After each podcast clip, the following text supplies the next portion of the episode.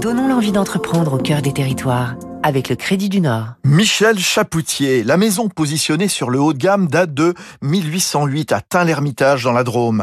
De génération en génération, on se succède à la tête de cette prestigieuse institution qui produit des grands crus de Côte-du-Rhône. La prochaine génération est déjà en place avec Mathilde et Maxime.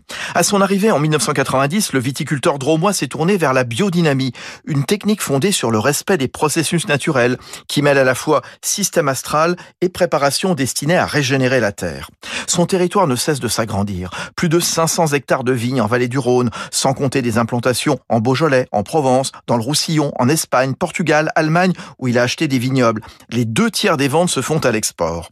Ce vigneron vient de se doter d'une nouvelle ligne d'embouteillage fabriquée sur mesure par le spécialiste ardéchois Perrier Bottling Machine, Michel Chapoutier on n'est pas sur des gros débits, hein, parce que nous, on est dans le, très haut de gamme. Hein, donc, elle, elle, va sortir entre 6 et 7 000 bouteilles heure. On prend par le col. Alors pourquoi on prend par le col? Tout est traité avec beaucoup de lenteur. Dans le très haut de gamme, il faut pas brutaliser le produit. C'est qu'en plus, euh, ça fait gagner du temps lorsqu'on veut passer d'une demi-bouteille à une bouteille ou à un magnum. J'allais dire, un vigneron qui a 50 ans ne sait pas payer sa Perrier n'a pas réussi sa carrière. Et sur la dizaine de millions de bouteilles qu'il produit chaque année, vous découvrirez systématiquement une étiquette en braille.